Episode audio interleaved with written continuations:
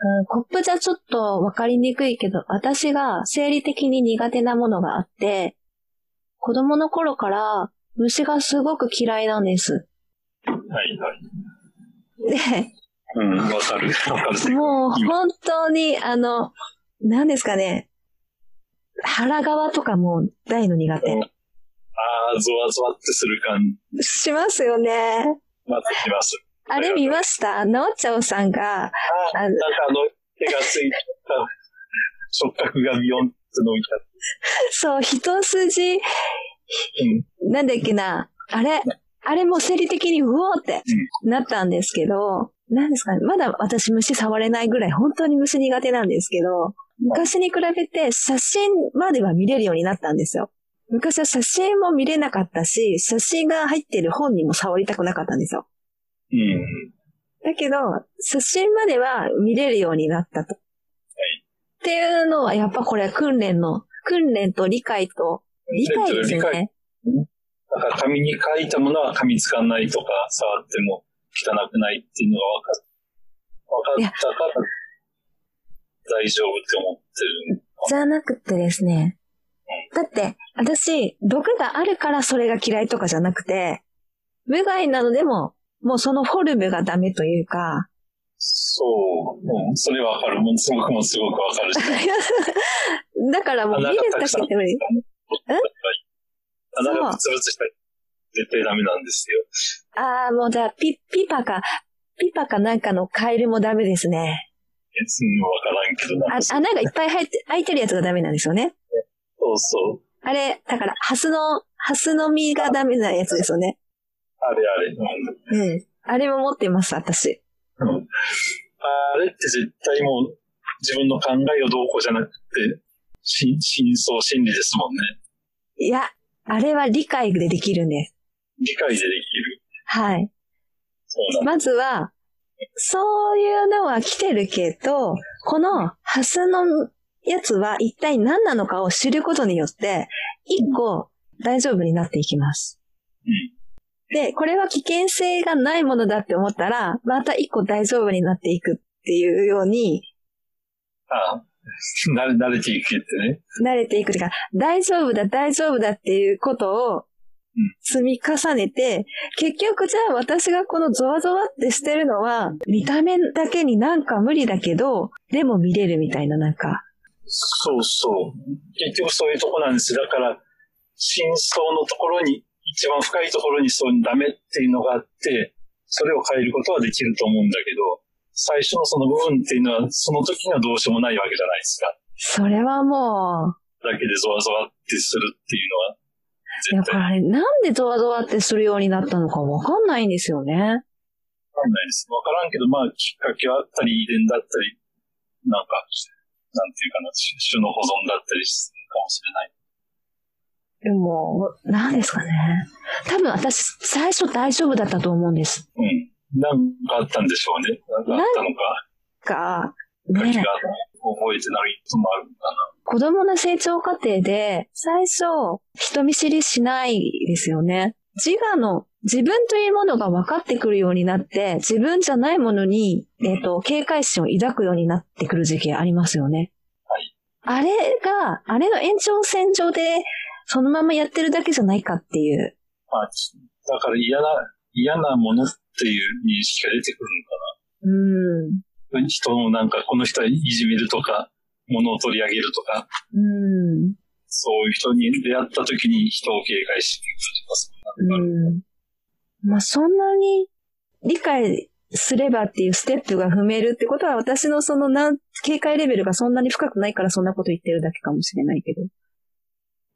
まあ、いろ、いろんなものがあるでしょうね。そういった、いろんなレベルのいろんなことが。うんあると思うけど。でもかりさん、ここんな話してていいんですかうあ、いいです、いいです。もう1すごく時。間経ちますよ。いや、ものすごく面白いなと思って、考えがいい。結局、だからこと言葉もだからそれと同じだなと思ってるのが、うん。なんかこと、亀井さんの何か言葉を、コップっていう言葉を聞いたときに、うん。そのコップがそこにない、なく、あってもなくても、自分の中でそのコップを、なんていうかな、描き出してるだけなんですよね。うん。ただのそのコップっていう言葉で普通の何気ないコップを思い浮かべるんだけど、そこにさっきのブツブツがついたコップだったら触りたくないなとか、なんかドキドキしてくる。いや、汗が出てきたりとかしてるんですよ。虫まみれだったりね。手が入ってたりとかね。 私、麦茶の夜間に虫がうん入ってたらどうしようと思って、ずーっと確かめてました。あ、僕も一緒です。あの、こう何回出る前にふって、ふき息を吹きかけて、中のもの飛ばして、物入れて、ってわかりますかねわかりますよ。あ目で見えないものがなんかあったら嫌だなと思って。うん。でもよく考えたら、あのね、虫なんて口にしてるだろうなって。 うんまあそうなんですけどね。そうですけど、なんか嫌だなとは。 まあなんかそういう経験があったんだと思うんです、昔。あったのか、何かで見ただけなのかもしれないですよ。そういう話を聞いたとか。わからない。なんかの時点でそういう行動になってるんだと思う。まあでもね、虫なんて入ってたって問題ないし、うん。うん問題ない。問題ないし、究極、問題ないことばっかり。問題ないんだ。でもそう、ブツブツしてたらやっぱり嫌ですもんね。いや、うおって、うおってくるだけですよ。うん。だって、そのブツブツがブツブツしてようと、何の問題もないし。でも嫌、嫌っていうところでもうすでに自分の中では問題なわけなんで。嫌は問題に入らないですよ。嫌でも死なないもん。あ、死ぬか死なないかっていう話が。その、あの、だからどこに代用を持ってくるかで、私が問題になるのは、死ぬか。嫌っていう気持ちぐらいは別に問題じゃない。かな。面白いかな。結局そのコップっていう言葉自体もうん。自分の中でそう思い浮かべるだけであるかないかわからないし、その人、小梅さんが言ったコップとこっちの思うコップって違うわけじゃないですか。そうですね。見せましょうか、私のコップ。違う。え、やめてブツブツしてたら嫌だから。大丈夫です。見たら怖くなくなるから。そうちょっとブツブツしてるけど。えー見れるかなこれ、この、これです。ほら。ほら。見えない。見えない。見えないうん。ほら。コップだけが浮かび上がるっていう不思議な状態。浮かん消えたり浮かんだりしてる。ま、まさに本当にあるかないかわからない。ちょっと、 これです、ほら。見えました。ちょっとブツブツしてるでしょうん赤いつぶつぶしてる。そうです。でも怖くなくなったでしょうんうんそのコップは大丈夫かもしれないけど、もうでそしのコッょプ僕だったら大丈夫だなと思うけど、梅さんそれ見たらどう思うかって、思いが違うわけじゃないですか。これは、私は、あの、妹が作ったコップなんですよ。だから、その思い出があります、このコップには。だからコップっていう言葉に実体はないわけですよね。はい。うん、はい、はい、うん。うん、うん。実体はない。実体がない。あるかないかすらわからないというか。コップという言葉に、統一した、うん。え、こ、実体はない。だからまあ、ある、何らかの要素をかき集めて、こういったものをコップって言ってるだけで、はい。コメさんがコップ、ほらほらコップって言った時に、その妹さんが作ったコップを指してないわけですよ、中では。はい。だから実体はない言葉に実体はない。と伴ってない。はい。あくまで自分の中に、コップを思い浮かべたコップしかないわけですよね。はい。だから今、見させて、見せてもらって、赤い物々が、のコップは今頭に浮かべてるけど、でしかなくって、うん。妹が苦労して作ったから大事だな、とかいう、大切にしなくっちゃっていう思いはこっちにはないわけですよ。今はでも、このコップのイメージは、うん。私の持っているコップで、私の妹が、とどっかで、沖縄かどっかで吹きガラスで作ったコップで、うんで、赤と黄色とオレンジの水玉模様が入っています。はいで、厚さはちょっと厚めです。大きさは直径8センチ、高さ18センチぐらいですかね。はい。ちょっとイメージできましたうん、そう、うん、そうそう。今見たからだいたいわかるんだけど、そこにでも、妹っていうキーワードが出てきた途端、僕妹いないから、うん。妹のだったっていうのが、もう絶対伝わらない。絶対とは言わないの。なんとなくこう、妹の可愛さと、ぼわーっと。あとは、なんか別なものに変えて、こんな感じかなって思うしかないんで、それも自分の経験でしかない。け自分の経験したものから選び出すしかないんですよ。そう。そうしたら今度可は、愛さ。あかりさんは私の妹について話をたくさん聞けば、今度は妹のイメージがぼわーってしてくると思います。うん、ぼわーっとでしかないんです。ぼわーっとというのが結局、その説明の中の言葉一つ一つが自自分の今まで経験したことを寄せ集めるしかなくって、うん。うん。まあ、それはそれでいいんか。そう。面白くないですか面白いけども、あくまでもそれは自分の中の、自分の中で作り上げたものでしかないし、自分が経験してない感情っていうのは多分、まあ湧いてこない。それを、こういう風なんだよって、いろんな言葉で説明されたりしたら、ぼわーっとその感情が見そうなんえでてす。そきのまかせんそうそう、そこがど、どこまで近づけるのかなっていうのがわからなくって、妹を持ったことがある人、えっと、例えば、目が見えない人に赤色って情熱的だよねとか、うん。なんか、暖かいよねとか、リンゴだったら美味しそうよねとか、うん。くらい言っても目が見えない人にその赤っていう情報がどう、伝わるかどうかっていう話になってくるんかなと思うんですよ。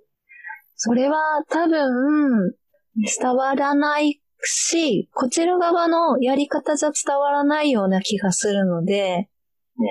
相手の話をたくさん聞いて、そことなんかリンクして伝わったらすごいなって思います。伝わるんかな赤い色、色というものの概念がない人たちに赤っていうのが伝わるかどうか。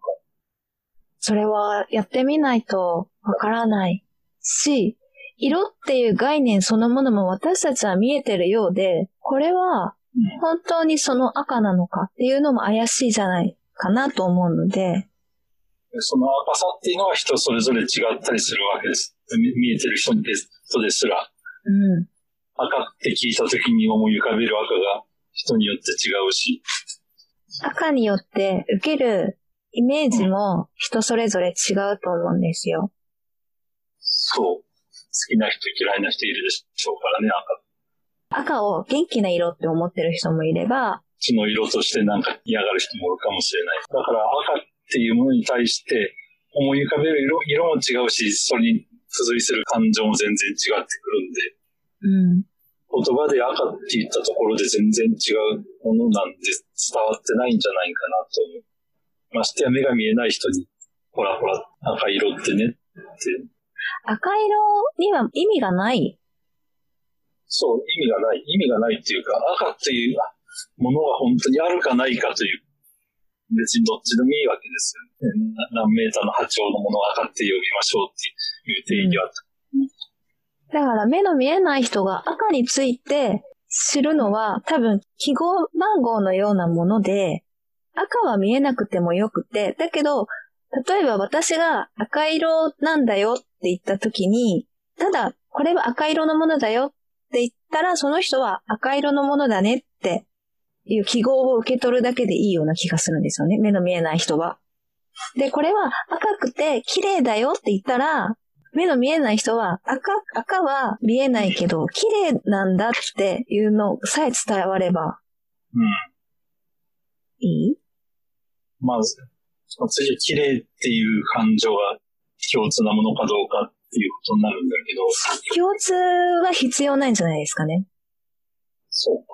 つ、だって、これは赤いリンゴですごく美味しそうなのって言ったら、その赤っていう言葉、これうんに対して、だから赤って言うとよくわからないので、A35 にしましょう。はい。これは A35 で美味しそうなリンゴだねって、すごく A35 だよってうん。い言われてるんですよ。で、ああ、ここの壁は A35 でちょっと落ち着かないな言われるんです。でもそれって記号でしかないですよね。記号でしかないですね。記号じゃなくって、その記号を受けた人のあな内側でどう解釈するかっていうのが言葉じゃないかと思うんですけど、うん言ってることわかるか言葉をな。内側で解釈するか。だからリン赤いリンゴって言った時に、赤いリンゴっていうのを思い浮かべるんじゃなくって、あ、なんか美味しそうとか、今お腹空いてるから食べたいなとか、なんか、そういうとこまで含めた言葉じゃん、言葉、そういうとこまで含めたものが言葉じゃないかなって思って。伝わらんないや、多分、あの、伝わってるんですけど、私は言葉は記号と同じ派なんだなって思います。こうと同じ。だから A35、 A35 でも、結局その A35 の赤さが、なんか、元気になる色だと思ってる人は元気になるっていうのも含めた A35 じゃないかなと思うし、その目の見えない人は綺麗っていう言葉で済ましてるかもしれない。目の見えない人は、その A35 をたくさんの人から聞くことによって、A35 ってこういうイメージのものなんだって、言葉なんだって、記号なんだって思う。ああ、だから、私たちが赤っていう言ってるこの言葉も A35 と変わらずに記号でしかなくて、うん。私たちはそれを、その記号にまつわるイメージはよそからいろんな体験をもとに自分で入れたこう、入れた、入れてあるから、その A35 って聞いたときに元気が出る人がいるわけですよね。そうです。ね。あかりさん。あたしあ。あかりさんが、いない。おかえりなさい。 つながすいません、なんかと、また切れた。切れました、突然。あれですよ。えっ、と、言葉は、そのイメージまで含めて言葉なんじゃないかっていうところら辺まで来てましたね。確か。そうそう。A35 問題。 A さん。あかりさんは、言葉は記号プラス人それぞれのイメージ。そう、ただの記号だけじゃない、ではないと思ってる。そうかで、そこで問題になってくるのが、言葉がただの、まあ、現実的にそうだと思う、そうなのでそうなんですけど、言葉を使った時に絶対にイメージがついてくるから、これは言葉は単なる記号ではないっていうのは現実問題そうだと思うんですよ。普段使っている言葉だから。で、さらにあかりさんが言ってたのは、だけど、それは人それぞれの中にしかそのイメージはないから、はい言葉、記号についてくるイメージは、それぞれがみんな違うものを持っている可能性がある。な。そう。可能性があるじゃなくて絶対そうだと思ってるし、はい。なんその、その人その人でも、昨日の気持ちと今日の気持ちって多分違うはずなんです。同じ言葉を聞いた時に思い浮かべるんだ、だとしても。そうですね。だからその人、一人の人の中でもどんどん変わっていくもんだし、うん。そしたら他の人の中で同じのわけがないんです。うん。同じでありようがない。はい。だから、昨日は、昨日コップって聞いたときに、ああ、コップだなって。で、明日聞いたときには多分、あ、ホメさんのあの、妹さんのポップ、ポップだなって思うかもしれないし、うんそこでも違ってきてるんですよ。面白いですね。